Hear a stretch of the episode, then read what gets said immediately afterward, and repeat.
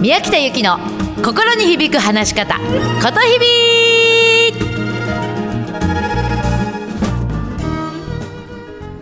おはようございます。心に響く話し方ことひびの宮北由紀です。皆さん今朝はいかがお目覚めですか？えー、ことひびとは言葉が響くと書きます。私はこのことひびといって、えーと、日本、えー、全国各日本じゃないですよ。東京を中心に全国で心に響く話し方のセミナーや講演をしています。その時にはねもう気に入られる言葉じゃないよ。自分に響く言葉で話そうね。っていうことをもう延べ3万人以上の方々にお伝えをしています。また10年ほど前からことひび通信というメルマガを毎日配信しています。こちらも周りの目が気になっちゃって自分らしく話せない人に自分らしく話せる何かメソッドをいろいろな角度からお届けしています。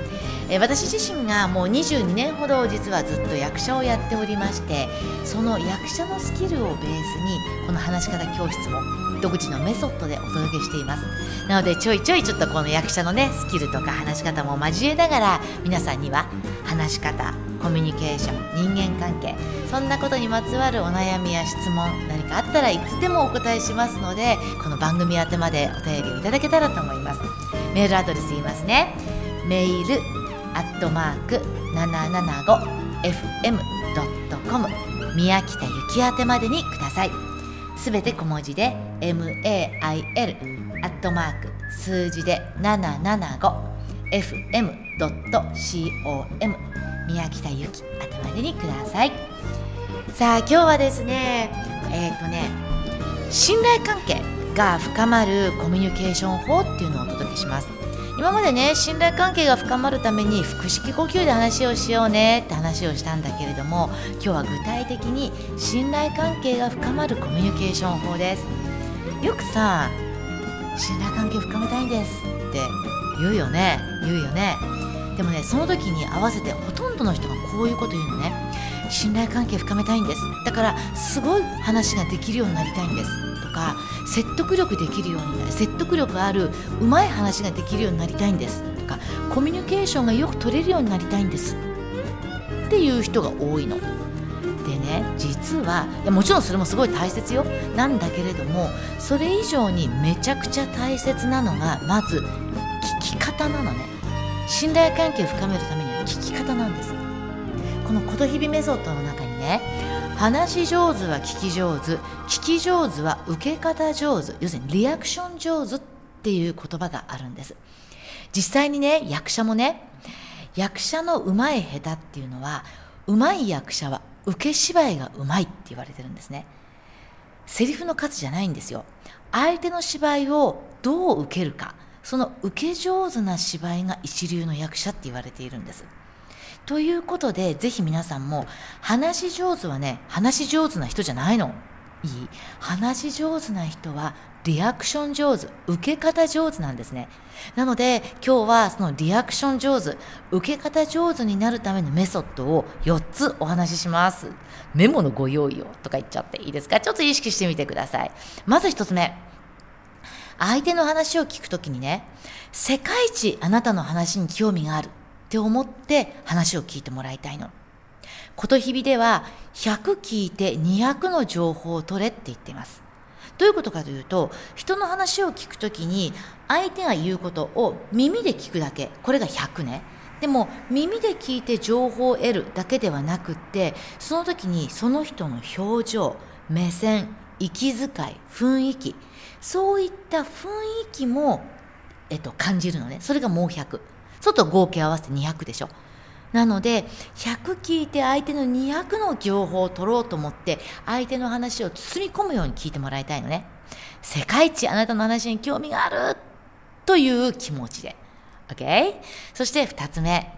リアクション1.5倍声に出してでお願いします。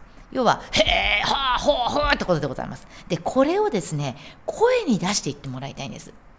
人ってね、話をしていて一番不安なのが、この人って私の話ちゃんと分かってんのかな？分かってないんじゃないかな？っていうところにすごく不安を覚えるんですね。ちょっと信頼できません。なので、分からない時にも分からないなりに、ん？それは？っていうリアクションをして、必ずリアクションしてもらいたいの。そうすると相手は安心して話をしてくれますこれもよくこと日々で言うんだけれどねすごい変な話。相手はあなたの話に興味があるんじゃないんですよ。じゃなくて相手は私えっと相手は私のことこの人どれだけ興味を持ってくれてるのかしら？っていうことに興味があるんですよ。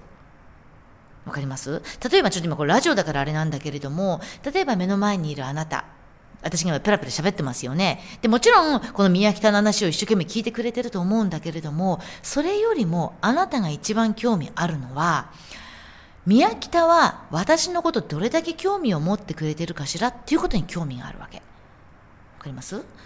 なので世界一あなたの話に興味があるって思って話をリアクション1.5倍で聞いてあげるとそれだけですごく相手は安心して信頼を抱いてくれるんですね。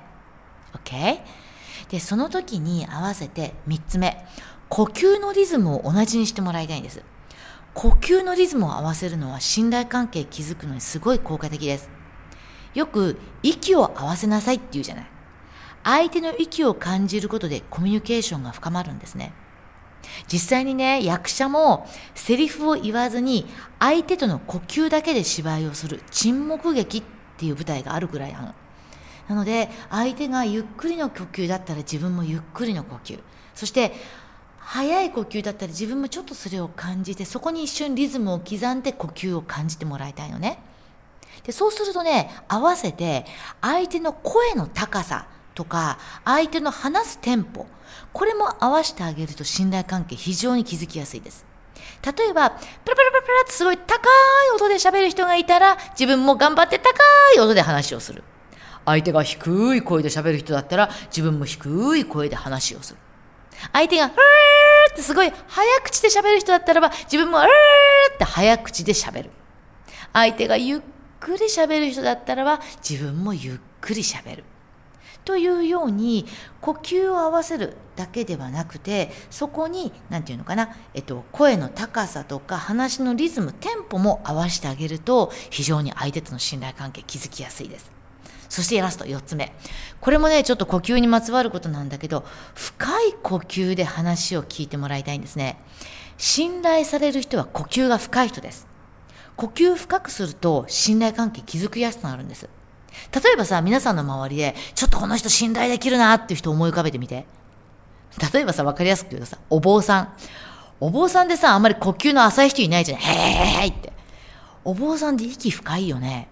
そうすると、初めて会ったお坊さんでも、スーッとお話が聞けたり、なんか普段話さないようなことペロッとそのお坊さんに話したりしない？それはお坊さんが呼吸が深いからなのね。で、逆に、すごい名誉のある人、なんかお金持ちとか、すごい、あなんだろう、あの、肩書きが素晴らしい人でも、はいはい、はい、わかりました、わかりましたって、なんかせかせかせかせかしてる人だとさ、ちょっと用心しようって思うじゃない？そういう人は呼吸が浅いんですね。なので、信頼関係を深めたかったら、呼吸を深くする。たったそれだけなんです。ぜひやってみてください。はい。えー、こうやって皆さんに、えー、お届けしております、こと日々。メルマガにもね、ぜひ登録してもらいたいんだ。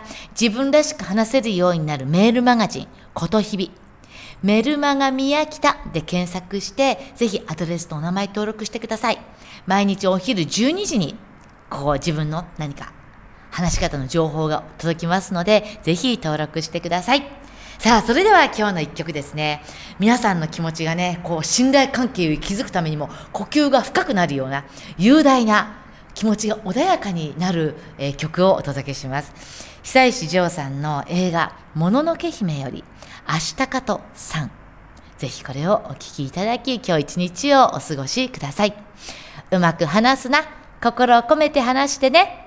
じゃあ、今日も面白い一日をお過ごしください。心に響く話し方、ことひびの宮北ゆきでした。じゃあねまたね